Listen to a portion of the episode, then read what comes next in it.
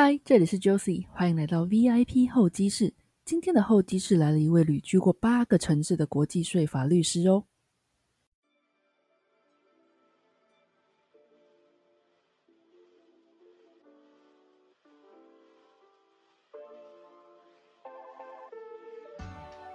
人的一生中有很多机会可以到处旅行，可是常住在很多都市呢？旅行可以让我们短暂脱离习惯的生活，看到不同地方的风貌，转换心情。而四处居住，除了旅行有的新鲜感之外，在更深入当地文化、人文风情以及生活的过程中，不免也会需要面对自我成长、厘清以及了解自我的过程。不论是对外的体验，或是内心的探索，这些酸甜苦辣，意识加深了对世界更深刻的感受。今天光临 VIP 候机室的是居住过台北、北京、上海、鹿特丹、莱顿、阿姆斯特丹、东京、纽约的国际税法律师郭成涵，同时是《换日线》的专栏作家，也是《微光日常》一书的作者。什么样的机缘可以让陈涵有这个机会，可以体验过这么多的都市生活？精彩的异国生活背面蕴含了怎么样的故事以及转折呢？准备好了吗？献给在人生路上迷惘的你，一起借由今天的访谈，让我们更接近陈涵的内心世界吧。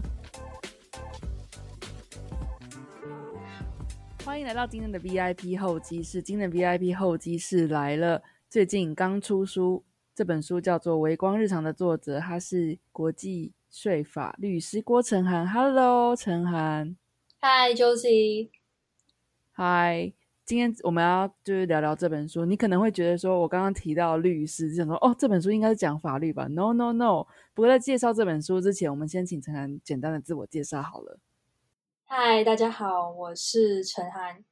呃，我是台湾人，然后因为。爸妈工作，还有后来自己职业的关系，在中国、荷兰、日本还有美国都有相续的住过几年。然后现在刚刚结束，也没有刚刚啊，就是前阵子结束了在纽约的工作，然后回到了日本。现在重新在日本生活第二年，正在愉快的当着居住者，但也是个旅人。这样，所以我觉得陈涵的背景非常的有趣，诶，因为其实刚刚陈涵说了几个他居住过的城市，那。就我手边的资料，除了台北，他台北人嘛，那北京、上海、鹿特丹、莱顿、阿姆斯特丹、东京、纽约都住过。一般人来说，去旅行都不见得全部都去。听众会蛮好奇的是，你怎么用有这个机缘？你刚可能部分提到说是工作关系，或是说求学关系，怎么样有这个机缘可以到辗转到这么多城市去生活呢？中国部分其实是因为我爸妈是早期被外派到中国的。算是外籍主管嘛，对。然后当时因为不想要家人分开，所以我们是全家一起跟爸妈一起到中国居住。然后我是在那边算是长大的吧，大学在中国读。然后后来就是透过学校有机会可以去当交换学生，自己在大学毕业几年之后呢，申请硕士的时候又回到了大学时候交换的荷兰，因为因为非常非常喜欢。硕士毕业之后呢，在求职的时候呢，就进到了事务所。那个时候开始就因为工作的关系。在荷兰工作过一段时间，在东京工作过一段时间，然后在纽约工作过一段时间。那我其实这边蛮好奇的啦，就是你待过那么多地方，常常会被人家问过什么样的问题？你觉得哪里是家？对，果然有没有有没有一个问题是你喜欢哪里，或者说哪里跟哪边跟哪边的不一样是什么之类的这种？哦，有有有，然后也会有很多人可能对于就是会问一些比较意见性稍微强一点的，比如说某某某个地方是不是就一定是如此？对，但可能被问过太多，那些问题就现在被我自动就过滤掉了，因为觉得 不是很重要。好，我我个人也是对这些问题蛮有兴趣。不过既然你都回答过的话，我觉得，嗯，我们可以从以书为主轴，因为书中你我们待会会详细的介绍一下，因为书中也带到很多很多的地方。我觉得或许以书的主轴去聊聊你待过的各个地方的，比如说特色啊，或者说甚至有点比较，说哎这边的文化这样，那边文化那样，可能会比较引人入胜。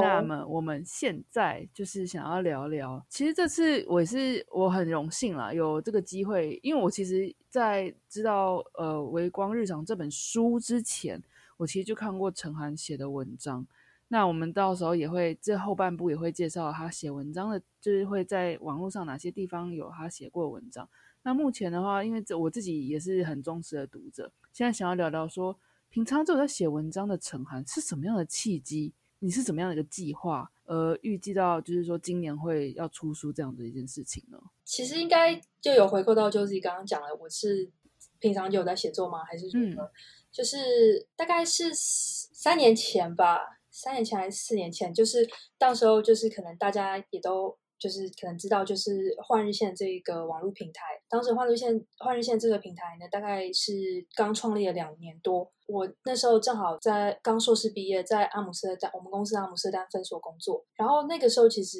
工作到一段时间，就几个月的经验，让我有蛮大的文化冲击的。因为我在大学时候跟硕士的时候都有。在荷兰生活，然后呢，其实周围有很多荷兰的好友，有认识他们的家人，但是在工作中碰到了荷兰人，他们的文化习惯跟我想象中差非常多，然后自己有一些好的跟不好的经验，然后那一年的圣诞节的时候，就有在自己的 Facebook 上整理了一篇就是心得文，然后有朋友就看到就说，哎，其实还蛮适合换日线的特性，哎，所以就建议我投稿到换日线，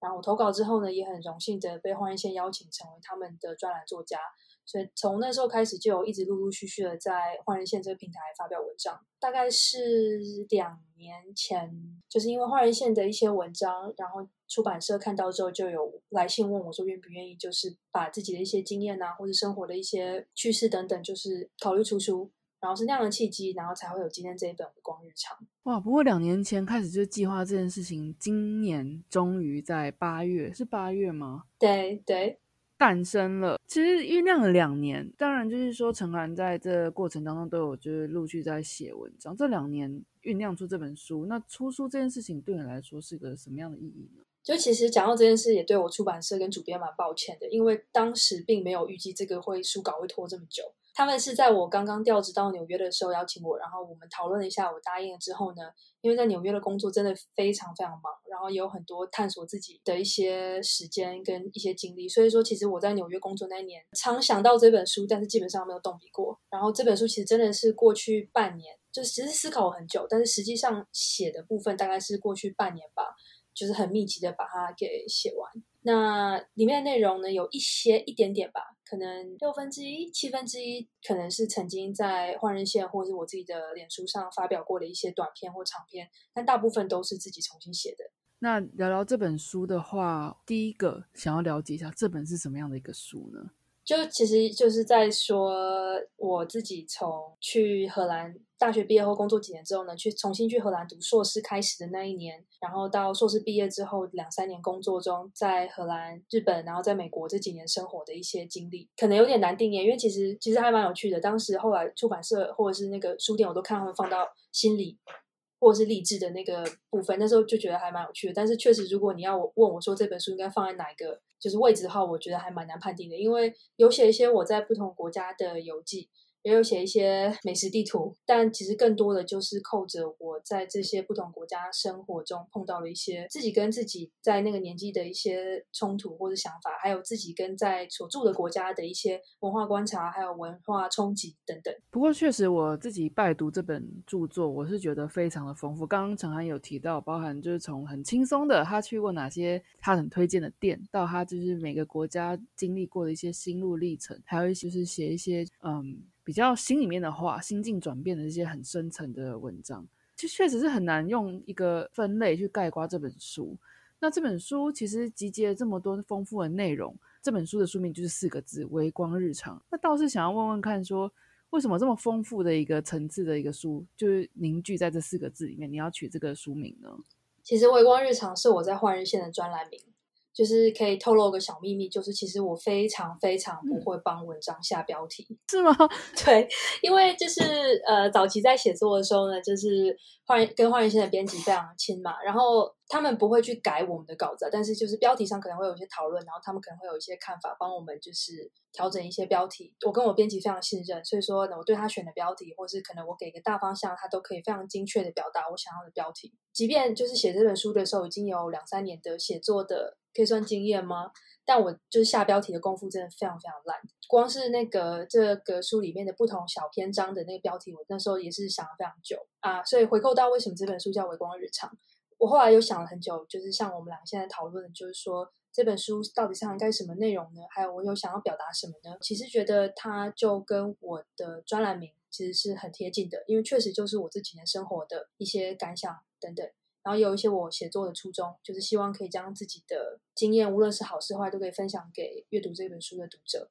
那“微光日常”这四个字其实是出自一个别人对我的赠言，就即便只有萤火微光，我也愿意将它捧出来，照亮这个世界。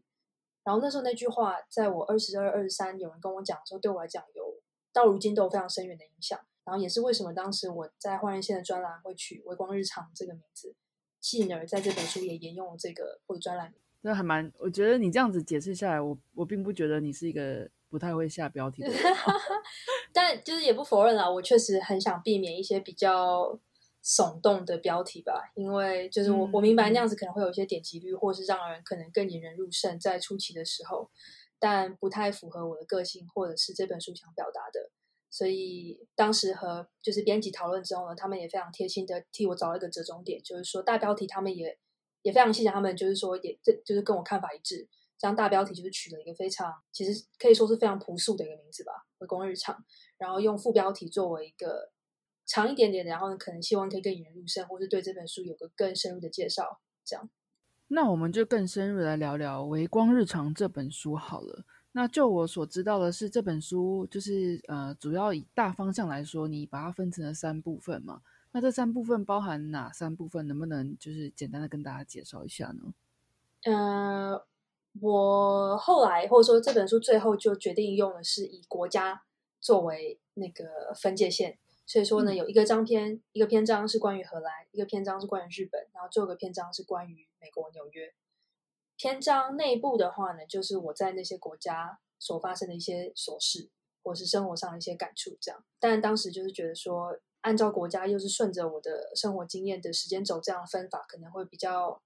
比较统一，因为呃，书本身的内容并不是完完全全那么的连贯的，比如说一天或是一个月一个月的一篇。所以说，如果能够在大的方向可以更清楚用国家这样列出来的话，会比较能够帮助读者就是进入这本书。哎，那这边我就有个很好奇的问题啦。陈涵待过那么多国家，那为什么从那么多国家，甚至于像是从台北、北京、上海、鹿特丹、莱顿、阿姆斯特丹、东京、纽约这么多的，应该说地区好了，地方好了，你偏偏挑这三个地方，是有什么特别的含义吗？我觉得。会想要从荷兰那边开始写，是因为呢，尤其是在我荷兰读硕士那时候开始写，是因为呢，我在那之前的生活其实很那那那在那之前，自己跟世界还有自己跟自己之间的探索，其实是还未启发的，或才刚刚开始。因为那时候就非常的正常，或不是正常，就是非常的自然，像一般的大学生一样，就是读完大学的时候呢，就要做一个决定，是要继续在读书呢，还是要工作。然后我那时候呢。对于自己的职业规划非常非常的简单明确，或者说不全面。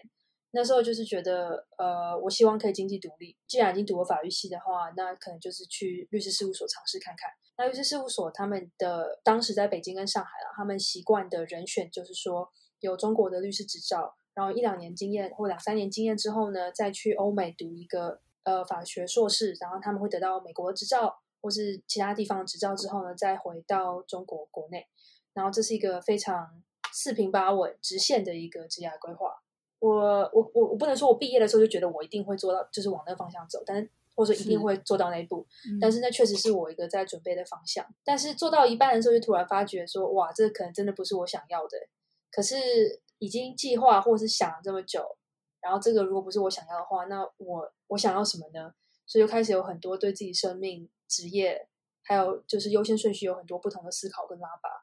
然后去荷兰读硕士，其实应该算是一个第一次跳脱非常功利的角度的一个决定，因为当时啦，现在绝对不会这样想，但当时在我心中还有我周围的风气，其实欧美，尤其是欧洲的学历，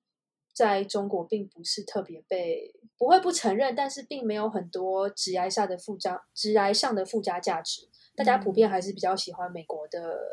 的学位这样。那去欧洲读书是一个周围人都非常。不不理解的一个决定，但是我觉得当时对我来讲最最正确的决定，所以我才会从那边开始写。那如果讲到就是你的 Part One 是讲荷兰的部分的话，这边就是你能不能就是分享一下里面有没有一些比较特别的观点，不一定是以你的文章的顺序去做出发去介绍。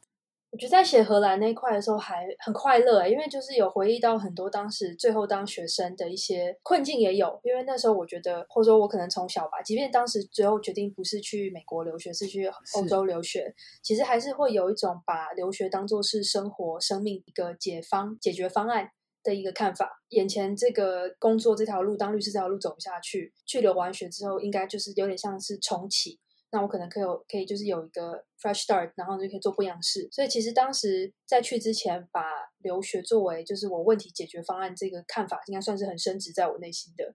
可是其实，在留学过程中，你就会发觉，不，你自己探索自己生命的答案，并不会因为单纯读个书就会可以得到解决。然后那个是我觉得留学过程中对我影响最深的，是好的，但是也是压力很大的。因为当你发现你必须要还是回归自己内心的时候。那其实还蛮令人恐惧的。讲到第二个 part part two 的话，你是写到了东京是吗？那又是一个怎么样一个辗转机缘，从荷兰出发到了东京呢？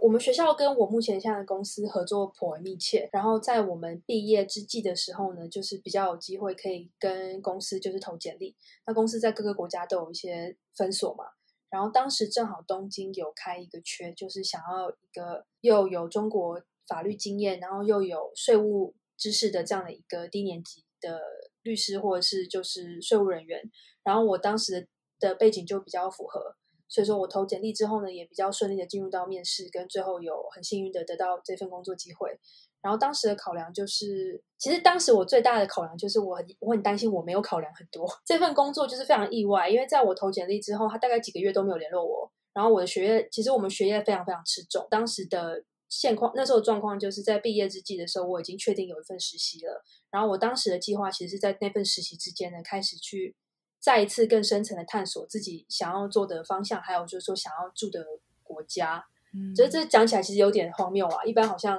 就是说读完书之后，要不然留在读书的国家，要不然就是回自己原来的生长的国家。可能是因为我们的业务。出乎意料的，还有蛮多弹性的，所以说，或者说可能在欧洲的关系，所以在欧洲境内有一些税务业务比较好的，或业务比就是比较多税务工作的国家，反而都是可能会被考虑的，比如说荷兰。卢森堡或者是伦敦，德国也有，就是等等。所以说那时候其实国家确实很莫名其妙，也是一个要考虑的地方啊。回归正题，就是但结果我我我就因为学校的的机会，所以我有投了日本这个事务所，他们一直都没有回应。但是在我快要毕业之前，突然就来了面试，然后面试之后呢，也非常爽快的就给了我就是聘约约聘，然后我就必须要回应去还是不去，有点就是被逼着上架的感觉吧。就是先回应了去，然后呢，后面探索时间其实就没有特别多，然后后来就乖乖的去了。当时你想要，就是你虽然说是说逼着上赶鸭子上架那种感觉，但是你最后还是决定去的一个决定性要素是什么？完全没有哎，我真的现在回想起来，真的不知道自己当时在想什么。因为我来日本之前，就是日我对日本文化了解非常非常低，因为并不是从小并没有在。我知道很多台湾的朋友，他们对日本文化都非常喜欢，也非常了解，然后甚至可能日文都有非常不错的水水水准。但我我完全不是这样。我从小长大，周围人中并没有人说日文、会日文，或是对日本文化，无论是比如说像漫画啦，或者是他的其他一些很著名的美妆媒体等文化，就是都不算是特别热衷。我我觉得我当时最大一部分是我对那份工作觉得很有趣吧，因为当时我虽然没有很认真的，我没有说非常就是一就是。比如说投一百封简历吧，但是看干观看欧洲的市场，他们的职业方向并不是我那么是那么吸引我，但日本那个开缺非常非常吸引我，它的开缺吸引我的程度压低了很多我对于这个国家跟语言不懂的不安性，或也有可以就是说当时就是不因为太不了解了，所以不知道应该要怕。对，这样子你当时在决定要来要去东京就是工作那个时候，你会不会回想到说你当时也是从在中国的时候就是。也是比较以自己为出发点去想，说我还是想要去欧洲学习，这种就是怎么说跳脱舒适圈那种特性，你会不会觉得是你真的是留在协议里面的一种 DNA？对，然后我觉得那时候非常异想天开，觉得说我从北京、上海到欧洲适应的应该还好。欧洲虽然他们当地的语言不是英文，但是如果英文就是如果你的英文是可以沟通的话呢，我我也没有碰到特别大的问题。虽然我那时候对日文一窍不通，就是五十音都不会都不会哦，然后觉得说哦，可是应该 快要奥运了吧，所以应该也还好吧，就是可能应该可以沟通。然后因为也有一些学长姐，他们那时候已经在东京工作了，就是同一个硕士毕业的学长姐，那有稍微聊了一下，然后大家都是对工作以及日本有非常非常高的评价。所以我也就非常的单纯，可以用“单纯”这个词吗？就我也就非常单纯的觉得说应该没有问题吧，所以我就决定来了。我倒觉得是蛮勇敢的，就是为自己的人生，我我我倒觉得是非常的勇于挑战。这种人生会觉得我会觉得很丰富。诶。那实际上你到日本有没有一些好？我们现在都在讲好，你做出这个决定之后来到日本之后，你有没有觉得真的是 就是在文化上面或者生活上面觉得啊，果然还是有点小冲击到的部分呢？有哎，我那时候超惊吓的，就是就是大概来日本的第一个月，就让我发觉说，哦，这个就是我怎么会怎么会天真到觉得说呢，就是我可以来这边什么都不知道，然后就适应就可以适应了。对，然后其实当时不觉得啦，因为当时会对自己有高要求，希望自己可以在工作跟在生活方面都有拓展。但是现在回想起来，其实那对于一个二十五岁的人来讲，是一个非常大的挑战。你硕士毕业之后的，真的是我第二份工作吧？可是跟我第一份工作的内容以及所在的环境都差非常非常多。所以说，你等于一个新人的身份呢，要进到一个新的组里面，然后业务也是，即便是学习过，但是也是新的。所以你也是一边在学，就是在观察，还有了解如何将自己的知识运用到自己日常的工作之中，然后如何跟周围的同事相处。然后呢，也是第一次，就是我的同事是跨文化的同事，就并不是像以前在上海或北京可能比较多的话，都是一些中国的朋友。然后这个跟在学校是完全不一样的，因为这有同才甚至上下级之间这样的关系。所以其实光工作这一块呢，就是一个非常非常大的一个一个 challenge 了。然后在这个之外呢，你还有一个二十五岁第一次到一个十十年没有来过的国家，完全不会这个国家的语言，然后不懂了这个国家的游戏规则，不要讲游戏规则好，光日常的一些人们的行为准则都不懂。然后两边这样同时，然后我现在回想起来会觉得说，我二十五岁的时候不知道。自己在想什么，总会觉得这是 OK 的。不过，这书里面陈涵就是在东京的生活也非常的多才多姿。如果你有阅读这本书，你就会了解。虽然说他刚刚说可能语言不通啊，对他来说第一次什么都是新鲜的挑战，但是它里面有一一个部分是在写他真心推荐的店。这边我就不报了，我只提供一个，我自己也很认可，就是在麻布十番有一间很棒很棒的面包店。这间店我在看这本书之前，我就很常去。所以我的意思是说。陈涵是真的很很懂得生活的人了，这边是非常的那个推荐。那其他的话，如果听众朋友想知道的话，翻一下这本书，你不会后悔的。那我们就是移到第三部分好了，第三部分是纽约的部分吗？那这边的话又是一个怎么从东京？因为就我所知，你现在还是居住在东京，那怎么会是呃荷兰东京纽约呢？因为已经回到了东京呢？那第三部分的纽约这边是一个怎么样的转折？嗯，又是一个说来话长的故事。然后纽约这其实是一个不在我意料之中的一个转折，因为呢，当时当时我在那时候在东京已经居住大概一年多了吧。然后其实现在回想起来，那一年真的是非常辛苦的一年，无论是工作上或者是生活上的适应，还是因为自己家里的一些事情，都让我真的是很极限的在维护自己的就是心情跟最低限度的运作这样。然后当时呢，就是有一位公司的贵人，也是当时招聘我的一个老板。他因为自己本身要调职，然后呢又正逢那一年正好是以我们的领域来讲非常非常大的变动，包括美国的税改，还有就是英国要脱离欧盟，所以其实我们的业务呢，无论是业务的比重或是业务的方向，都有了非常非常大的一次洗牌。然后在那个环境之下呢，美国纽约办公室当时有算有缺人，然后呢比较爱护后辈的这个大老板呢，也是看准了这样的一个机会。然后就问了一些在他当时招聘到东京办公室的一些我还有另外一个同事说会不会有考虑要调职？我正好在工作中碰到一些瓶颈，然后也不太知道该怎么解决。对于调职呢，是又害怕，但是又有想要尝试。尤其是纽约对我们这个领域来讲是一个圣杯的一个存在，所以当时其实现在回想起来，当时其实也没有那么笃定，是很多拉拔的。可是，在抱着想要尝试看看，以及就是周围的很多人的鼓励，无论。不知道到底是算是不知道我有没有太随波逐流啊？但是大家都非常就觉得说我应该尝试这个机会看看。我在东京的不适应也让我曾经觉得说是对于当地文化不了解，以及不是我成长的文化的一部分，所以我非常的不适应，所以才会对纽约有一点点的向往。因为我虽然是在中国长大，但是我到十五岁之前吧，都是在国际学校读书，因为当时就是台湾人没有办法在中国的本地学校读书，所以我一直都是在一个类似给给外国人读书的地方。那时候会觉得啊，可能美国文化跟我的成长环境更接近，然后说不定我在那边会更能够觉得可以可以融入。那陈涵这样子，就是有抓紧机会去挑战这种个性，或者说勇于跳出舒适圈，呃，让自己的人生转向另外篇章这种个性，我觉得或许跟你从小生长的背景是有相关。因为在你我看到你书中有提到你自己说，身为第三文化的小孩，你曾经居住过许多的国家嘛。比如说，你刚才说到，就是在中国求学的时候培养出了像狼性这种特性，那因此对于自己，就是说自己是否能够存在生世界各地这种特别敏感，对吧？那你有说到说你在生来的学习啊、职涯中会尽量让自己就是站在舒适圈外圈一点，就是尽量不要让自己太舒适的意思吗？那我想问的是说，你是怎么样衡量自己什么时机点，就是要？去转向另外一篇章，跨出舒适圈的呢？我现在会回想起来，会觉得这其实是一种危机感，然后其实不是非常良性的。但我觉得它的根源在于说，因为我的成长背景一直跟周围的人很不一样。你说小时候在就是类似给外国人，或是给就是其他不是本国人这种国际学校读书的时候，那个时候统一性还是蛮高的。可是因为我父母的决定，他们让我在高中的时候就到了上海本地的高中去读高中，然后读大学。其实从那一刻开始起，我跟周围的人就是真的就很难一样。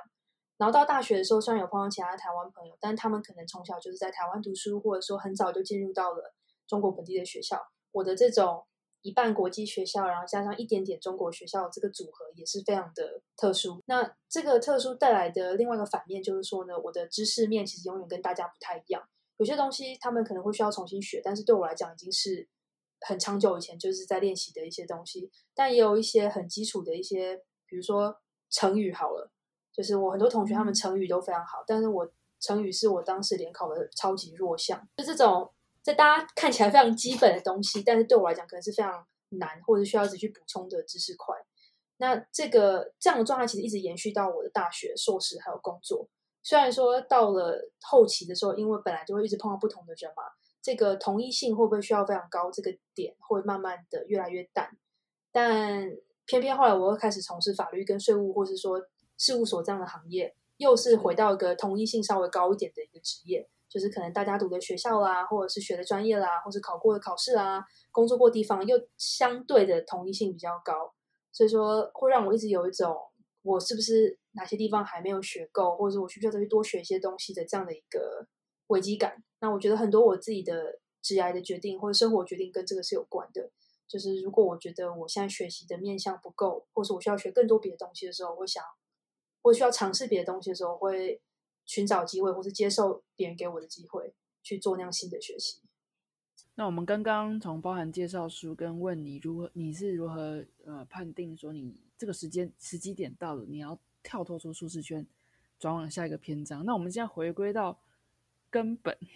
也就是你刚刚一开始在自我介绍的时候，我问你说你什么问题最常被问到？你刚刚说家的定义，因为这是书中你，我觉得书中的序作者序这边写的非常好。你关于写了一个家的定义这这篇自序，那你是提到了呃，你七岁、十七岁、二十七岁的时候，你对于家的定义就是有不同的看法。那现在定居从美国结呃纽约结束，又现在又定居到东京的你，又是怎么看待这件事情的呢？我觉得，因为就是我的生活经验是幸运或是不太幸运吧。我跟一个某个地方不会像很多我的朋友有比较强的地理连接，比如说可能从小在台湾长大的朋友啦，对他们来讲，虽然不一定一定是台湾，但是第一个很自然会考虑到就是台湾。然后我我可能因为比较没有这样的连接，所以说。我现在真的会觉得，只要自己就这有点老套，但是就是经过几年的探讨跟思索后，我真的会觉得，只要自己的核心在哪里，那里就哪里都可以是家，不一定一定要跟一定是某个地理位置、某个人或是某些环境，因为家的这个概念对立的就是他乡嘛，等于说一个地方是你很自在，假设了家，另外地方让你不太自在，或是觉得在外，会觉得没有归属感。那如果你自己的心可以安定住的时候，其实我觉得有没有归属感这个问题就不会被外面的环境影响太多。我会希望自己越越来可以越靠近那个状态，但是还是偶尔会有一定的起起落落了。嗯，我很喜欢这个解释，尤其是呃，我其实，在看这本书的时候，我自己有分享你的这段文章，你就是你在讲你七岁的时候，你会觉得说所谓的家是小南门台北嘛，然后十七岁的时候你会有点迟疑的说台湾，但是你还是觉得台湾是你的家。那二十七岁的时候，你会觉得迟疑的说台湾，但是你有一个更比较明确的说，呃，也不止台湾。台湾虽然说是我的家，但是我现在就是我的定义是家，还包括那些曾经接纳过我的城市。这样我就觉得，哎，看过这文字，觉得第一个很优美之外，也会发想我们这些海外游子啊，可能不见得跟你一样去过很多城市工作或是学习啊、念书这样，但是开始慢慢也思考说，所谓的家对我自己来说到底是个怎么样的意义？这样子，那。谈论到回到书中这样子好了，这些章节里面刚刚刚刚包含就是我们谈到了 Part One、Part Two 跟 Part Three，你有没有特别哪一个文章，或是哪你写过你在写文章的时候哪一个部分是你写的时候特别感触非常非常深的呢？我觉得真的还是东京的那个 Part Two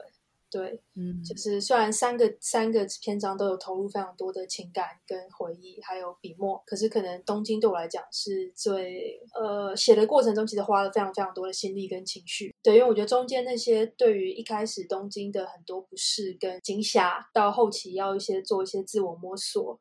然后可能要面对一些自己个人生活中的一些很多困境，最后在开始适应了，但是又要决定又自己决定要离开的那种拉拔。虽然说它是三个 part 中的中间一段，其实算是比较青涩的一个年纪吧。在东京那时候，应该是从二十五岁跨到二十六岁半的时候，呃，不对，对不起，二十五岁跨二十七岁的，这就是这两年。我觉得那一年就是真的是经历了很多，那两年经历了很多事情。那如果换一个角度问的话，呃，你会推荐怎么样的读者来看你这本书呢？我我其实觉得，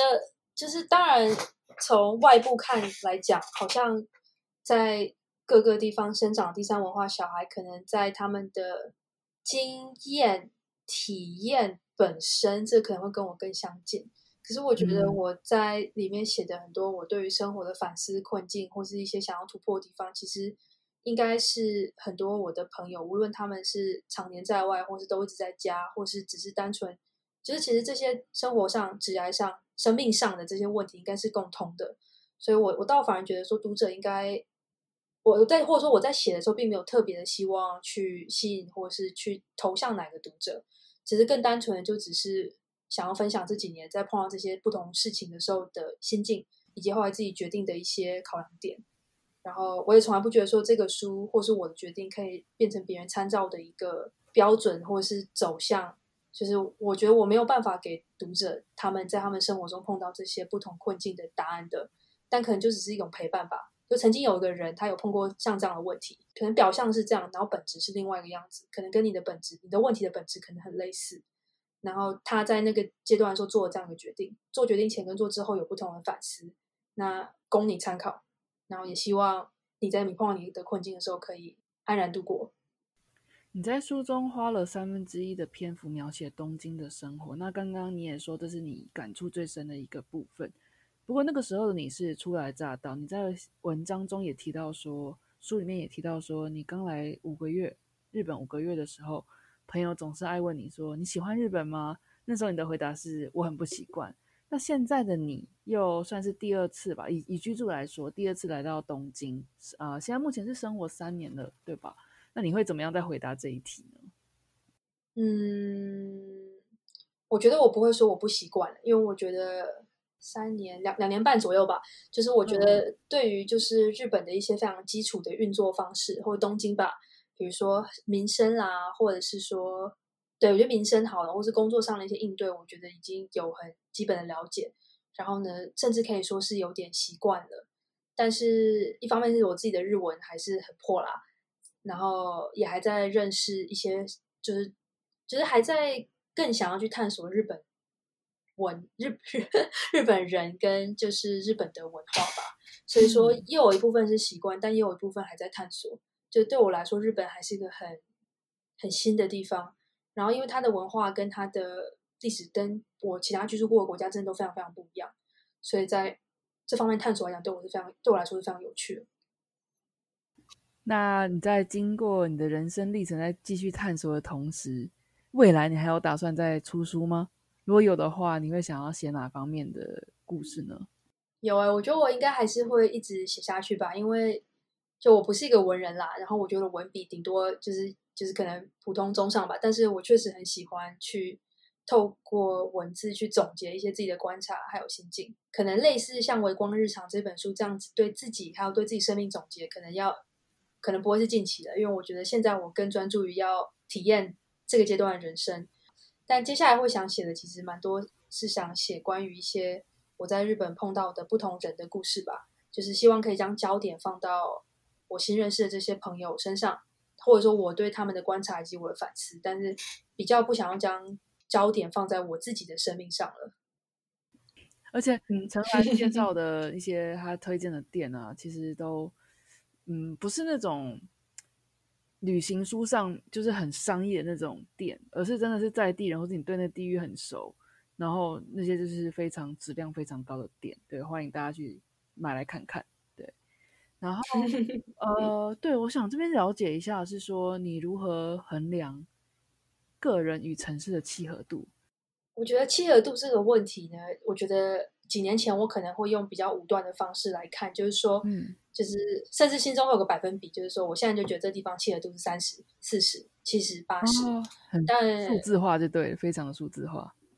就是或者说就是可以不可以，喜欢不喜欢这样。可是我现在其实会觉得说契不契合其实是一个流动的状态，就是说它会随着时间的推移会改变的，因为。无论是你继续在这个城市花更多时间，或者是说你有机会在别的地方走走等等，这些其实都会影响你对这个城市的感受。像我觉得我每次在一个新的城市居住之后呢，其实它都会影响我重新考量我跟我过去住的地方的契合度。所以说有时候做当下可能会觉得很高或很低很低，但是在有别的经验之后，其实那是会有一个相对的调整。所以说契合度这个地方，我觉得。不能否认啦，一定会因为我们在那个地方的经验而会影响我们对那个城市的感官，甚至很多时候并不是硬件，是软件。比如说认识的人，或是工作上碰到了一些，无论是顺境还是逆境。但我觉得我我在这几年之后，我会比较希望自己不要用一个太不要用个切片式的方式去看这个问题，而是可以自己更多观察这个城市跟自己内心的状态。很坦白来讲，我确实没有觉得日本是我个人的终点。但至于下一次何时会要想要再去别的地方探索，或者是想要离开日本，现在觉得有点难难去诉说吧。但我想等到时间到的时候，我自己会知道。那就希望你不管是持续在日本探索，或者是说有机会到下一个章节的话，都可以把它化为文章或者是出书，让大家也了解。因为我个人非常非常喜欢看你的文章，这样。谢谢谢谢 Josie。那这边了解一下，除了你的正职工作是律师之外，你还有什么样的斜杠身份或兴趣呢？呃，我觉得我还蛮爱吃的，真的就是这是一个优点，也是一个缺点。就是 甚至前几天去餐厅吃饭的时候，有机会跟厨师闲聊，然后因为当时在餐厅内都是一些可能情侣啦，或者是小小范围的聚餐啦，然后我跟我的朋友。无论是选的餐点，或是跟厨师谈话的内容，都让厨师对于我们当天聚餐的目的不是很明确。然后甚至后来厨师还直接跟我讲说：“你们看起来应该就是在到处乱吃的人吧？”然后那时候让我有有点惊吓，就觉得说啊被看穿了。但但是就是回归到为什么会喜欢吃，或者想了解食物，是了或是了解就是店的人，这也是其实我接下来会想要写的一些题材。我觉得可能因为确实常年在外嘛，就是其实对我来讲食物。是一个非常深的文化连接，还有跟家里的连接。我我妈自己做的菜不一定是非常非常到底的台湾菜，可是就是她可能做的一些方法啦，或者是后来我们回外婆家去了解外婆他们那个年代做的一些菜菜系，然后呢，当时准备的一些方法，对我来讲都是能够非常。直观的体现一些文化，而而且是是很直接的可以感受到，并不是干巴巴的在书中历史书中读到的。饮食文化是可以让人了解一个地方或是一个家族的过去，然后同时也是回忆以及传承。所以这是为什么我非常喜欢吃，了解吃，就是喜欢范围也蛮大了，就是从路边摊到一些可能有名气的餐厅，我都非常愿意去尝试跟了解。那以长期跟短期来说，你有没有什么想要挑战的目标呢？哦，我觉得我非常希望自己的日文可以早日到可以跟人流畅交谈的程度。就是我，因为我觉得语言还是一个了解当地文化最，呃，不能说是最好或最直接啊。但是如果没有的话，肯定会受非常多阻碍。然后无论是了解就是周围的同事或者是朋友他们的心情或他们的故事，或者是像我刚刚讲的，非常去了想了解日本的饮食文化，或是一些店家他们背后开店或做菜的这些心情啦跟故事，其实没有日文真的都还是蛮困难的。或者说如果没有办法有一个可以和人交谈的程度的日文。所以，于公于私，我都希望自己的日文可以早日提升。你虽然说你觉得你需要再提升你的日文程度，但是你刚刚也提到了，你在日本是可以跟厨师就是聊天、做交朋友这样子。这边让我倒是蛮惊讶，因为就我所知的日本文化，基本上他们对于那个界限很很明显，就是客人是客人，店家是店家。我我其实也蛮惊讶，就是说也很羡慕说陈涵有这样的，不知道是日文能力，我觉得也也是有。然后包含自己的人格特质，导致于这这已经打破日本这种原本这种 就是界限很明显的这种文化，而你可以跟店家，而且不止一家，很多间店家都可以成为朋友。这边我就觉得哎，很酷哎，真的超级酷的。我觉得其实跟疫情的关系也有关啦，因为就是其实我会开始能够，就是我这半年因为疫情的关系呢，所以呢有比较常去加州的一些店吃饭等等，每天或每两天都有去吃饭，所以呢。从初步开始就有个脸熟的这样的一个关系嘛，然后呢，他们呢也可以透过我真的还是很烂的日文，知道我不是日本人，而且我一般在刚认识的时候，其实真的不太敢说话，因为很怕说错，或者说就是词不达意，然后很尴尬之类的。我觉得这这可能有呼应到我自己在书中，我曾经写过一段，就是说我觉得语言当然是非常重要，而且最后的一些内容一定是需要透过语言交换。可是人跟人之间的心意还有温度，其实是可以透过超过语言来得到传递的。像我很想就是推荐，就是我们家门口的居酒屋，就是其实我是当时在疫情的期间的时候呢，因为非常不想要再煮中饭了，所以我就带着便当盒自己去不同的居酒屋，他们在卖中餐嘛，我可能就说可不可以帮我装便当。然后他们也对于一个主动带便当盒出现的外国人觉得非常的惊讶，因为一般日本人他们买便当可能就是买了就走，但是我带着自己的便当盒去，然后他们非常乐意的帮我装，然后呢，甚至还问我说，嗯，吃这个可以吗？或吃这个会不会今天有什么不行啊？等等，这样，其实对他们也非常非常的感谢，在疫情期间就是愿意配合我这些 Lily Coco 的一些要求吧。虽然说带便当本身并不是为了疫情啊，只是单纯希望可以环保一点。我在。过端午节的时候呢，也有自己包粽子，然后又有多的嘛，所以就想说很想送给周围认识的人，送给他们之后呢，因为这样的契机反而开始一来一往，然后就慢慢的变成朋友。然后他们可能也知道我的日文并不是非常的流利，所以说他们也会用他们的方式想办法跟我沟通，无论是换一些说的方法，或者是用一些肢体语言，甚至他们也有尝试的跟我说中文，就是叫 Google Translate 这样。就是都让我其实觉得很贴心，然后我也愿意再去更了解他们，然后我觉得是相对的，所以久了之后呢，真的就可以相对的超越语言，然后变成朋友，然后也因为他们一直非常乐此不疲的陪我说，或是想要陪我了解我，我觉得我这半年的日文应该算是 进步神速。我相信除了这些这样子的交流对你的日文进步神速是一个很大的助力之外，这些经验也是在。嗯，你在东京体验生活也是添加了非常非常多的丰富色彩。对，那最后我想要问你的是，你觉得人生快乐的秘诀或关键是什么呢？我觉得念恩的人是最幸福的。念恩就是感念恩情，应该是说自己曾经有一段时间非常负面的看很多事情吧，但是后来发现负面的看很多事情，其实对于自己当下甚至未来，其实并没有非常直观或者有任何帮助。但是如果能够稍稍的换个角度去看看，周围曾经认为伤害你或让你不开心的人事物带来给你的其他的正面效应的时候呢，一方面呢是可以马上结束自己那个很负面的循环，其实其实是有一个安抚内心的一个作用。就是说，比如说举例来讲好了，我其实在第一份工作的时候跟当时的上司有非常多的不愉快，那现在回想起来是真的就是一个很很不理想的处境。案子非常困难，然后他没有很多人可以帮他，我又是个非常新的人，然后从他的角度来讲，他被放在一个非常痛苦的状态；从我的角度，被放在一个非常痛苦的状态，因为我新人我不懂，然后还一直常要碰到很多摩擦。然后在那个那个第一份工作过程中，我心中对这个上司其实是有蛮多怨恨的，甚至到我刚离职的时候有很多怨恨。可是后来就觉得说，这样的怨恨其实并没有办法帮助我当前生活或是未来的生活。然后转念一想的时候，就是比如说换成说，我还是觉得那段过往非常的不愉快。可是呢，因为有那段过往，所以让我有下定决心离开的决心。然后呢，可以换个角度去思考这个我跟那位上司的关系。那光是只是想到这一点，其实心就会可以平静很多，然后可以用另外的方式去靠看待自己的现在生活跟未来。所以说，我觉得念恩可以从两个角度来看吧。一个呢是你可以跟你当时可能有不愉快的那个人事物，你可以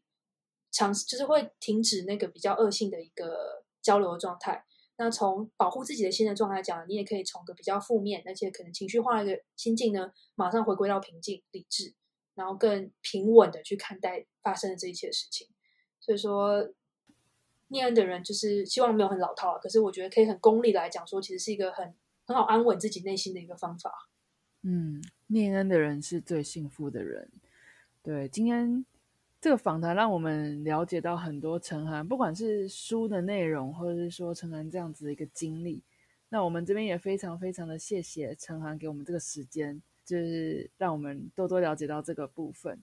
最后，最后就是，嗯，关于陈涵这本书《微光日常》，如果你是在台湾想要购买的人，你可以到呃成品各大书店，还有哪边可以买得到吗？呃，听说就是金石堂、垫脚石，其实蛮多地方的都应该都可以找得到。那如果你是海外的听众呢，对这本书有兴趣的话，你可以也是到博客来这些网络书店，他们都可以用海外的运送。嗯。对，打微光日常就可以找到这本书了。对，谢谢 Josie 帮我最后做一个这个介绍。哦，因为我自己本来就是你的粉丝，那就是之后在 Show Note 里面也有陈涵的联络方式，包含你如果有兴趣就继续追踪他的动向的话，你也可以到 Facebook 上面搜寻微光日常，加入他的粉丝页，你就可以看到他的动向喽。好，那我们今天非常谢谢陈涵，就是花时间跟我们聊这个这本书，还有你自己的人生。那希望你接下来的生活也可以非常的顺利，还有继续体验各种人生。我们期待你下一本 著作。谢谢，谢谢，谢谢周 C，拜拜拜。这一集的访谈你还喜欢吗？不知道你是否对陈涵有更深的了解了呢？《微光日常》一书包含了更多访谈中没有提到的精彩内容。如果你对人生与生活也有许多的迷惘、困惑以及不确定性，陈涵希望借由这本书，让你了解到他在面对困境的时候的选择方法和一些经历感想，在人生路上达到陪伴你的效果。